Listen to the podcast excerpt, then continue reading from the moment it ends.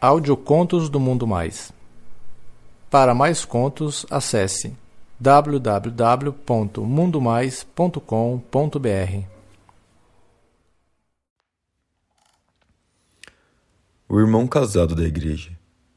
Um conto de Paulo, lido por Carlos Dantas.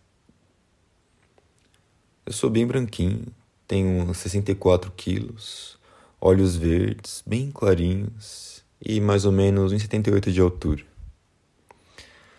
Na minha igreja, sou meio que popular, conheço praticamente todo mundo.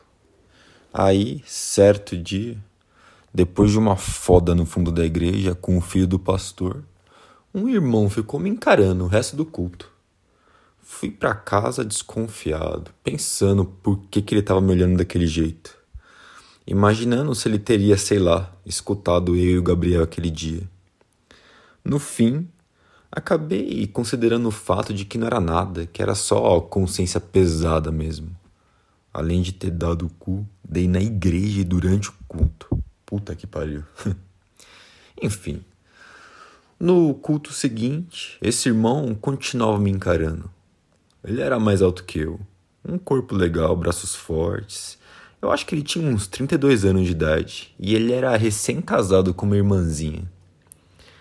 Já que tava ficando estressado de ver ele me olhando toda hora, eu falei pro Gabriel que tava desconfiando, que ele tava olhando demais para mim. Aí ele só mandou relaxar porque como era o louvor da igreja, todo mundo ia olhar para todo mundo de qualquer jeito. Eu não aguentei quando eu estava no banheiro lavando as mãos. Aí ele entrou, ficou me olhando e eu fui logo dizendo: "Ô irmão, você tá querendo perguntar alguma coisa para mim, cara? Você não para de me olhar?" Aí ele, super sem graça, respondeu na lata: "Ah, é que no culto passado, ah, Bem, você já deve saber. Nessa hora eu fiquei super nervoso. Eu tremia de medo com o que podia acontecer depois do que ele falou. Irmão, pelo amor de Deus. Não é isso que você está imaginando, não, cara. Que que é isso? Não, relaxa, cara. Não, pode, pode ficar tranquilo, eu não vou contar, não. Mas.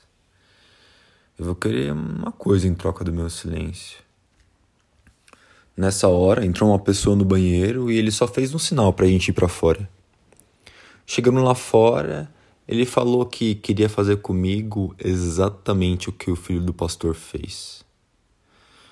Eu já estava completamente em choque, pensando nele, contando para minha família, contando para os outros irmãos da igreja, e me vi simplesmente sem nenhuma solução eu tinha que obedecer o cara ou eu tava fodido, a minha vida ia acabar. Aí eu falei para ele que tudo bem. Eu tava apavorado e morrendo de vergonha. Aí eu falei que a gente podia marcar qualquer dia desses, né? Já pensando em uma forma de ir enrolando ele para sempre. Só que aí ele rebateu. Não, não, irmãozinho, não quero marcar nada não. Eu quero agora. Eu gelei mais ainda. Ele falou que ia me esperar na mesma salinha e que era para eu ir atrás dele e não falar nada nem com o Gabriel. A gente chegou na salinha e ele trancou a porta e, sem cerimônia, foi logo tirando a calça, revelando uma cueca amarela com um volume monstruoso.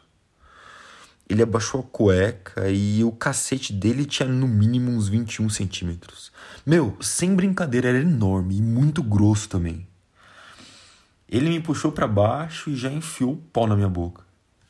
Chupa, viadinho. Tu gosta de rola, né? Eu sempre desconfiei que você era uma putinha. Agora você vai provar um macho de verdade. Nada de moleque, não. Macho mesmo. Eu não tava gostando nada do jeito que ele falava. O Gabriel era carinhoso e romântico. E ele tava sendo rude e mal. Ele puxava meu cabelo com muita força e ele fudia minha garganta. E eu tava engasgando, babando, os meus olhos lacrimejando, mas ele não parava de empurrar o cacete. A essa altura, meu, já me deu uma vontade louca de chorar. Ele mandou eu tirar minhas calças e ficar de quatro para ele. Aí ele já enfiou a língua no meu cozinho e começou a chupar. Ah, eu tenho que admitir, meu. Ele sabia como chupar um cozinho. Ele ficou tanto tempo lá que meu nervosismo já tava passando. Até eu lembrar do tamanho do pau dele. Cara, por favor, mano. Por favor, irmão, vai devagar, ok? Eu não sou acostumado, mano. Aquela foi a primeira vez. Relaxa, irmãozinho. Eu vou fazer bem gostoso. Aí ele parou de chupar o meu cu, tirou uma camisinha no bolso da calça e encapou a pica. Cuspiu nos dedos e começou a enfiar dedo por dedo no meu buraquinho. Aquele macho tinha dedos grandes e grossos, diferente dos dedos carinhosos do Gabriel. Depois de enfiar muitos dedos, ele encaixou o pau na porta do meu cu e novamente eu pedi calma para ele. Ele não falou nada, só começou a enfiar a cabecinha. Ah, tava doendo muito. Ah. Eu pedi para ele parar, eu pedi para ele parar, mas a única coisa que ele fez foi dar uns 5 segundos de pausa e de repente eu vejo ele tampando as mãos na minha boca e enfiando o pau de uma vez só. Eu queria gritar, queria urrar de dor, mas a mão dele me impedia.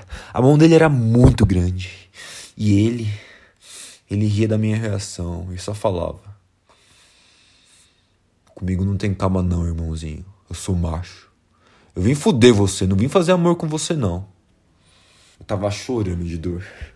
Ele fudia muito forte.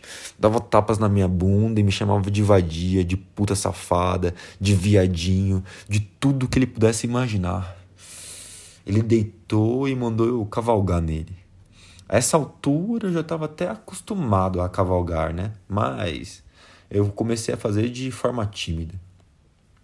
Ele me puxava para baixo para eu sentar no pau dele inteiro. Novamente ele mudou de posição, me colocou de lado e começou a estocar muito forte. Aí, depois de uns sete minutos nessa posição, ele anunciou que ia gozar. Ah, tirou o pau de dentro do meu cu, tirou a camisinha e mandou chupar aquele pau inteirinho. Ah, ele gozou na minha boca. Eu tentei cuspir, mas ele não deixou. Ele fez eu engolir tudo. E ele só tirou o pó de dentro da minha boca quando ele já estava mole e bem limpinho. Aí ele se vestiu, eu também me vesti e ele falou: Eu espero que você tenha gostado disso, porque eu vou querer fazer isso com você mais vezes. Em seguida ele saiu e eu continuei ali na salinha, pensando no que eu tinha acabado de fazer. Passado uns 10 minutos eu voltei pro culto e o Gabriel me perguntou por que, que eu estava tão sério. Aí eu falei que não era nada e voltei a prestar atenção no pastor. E aí, pessoal, se vocês gostaram desse conto, não se esqueçam de comentar. Um abraço.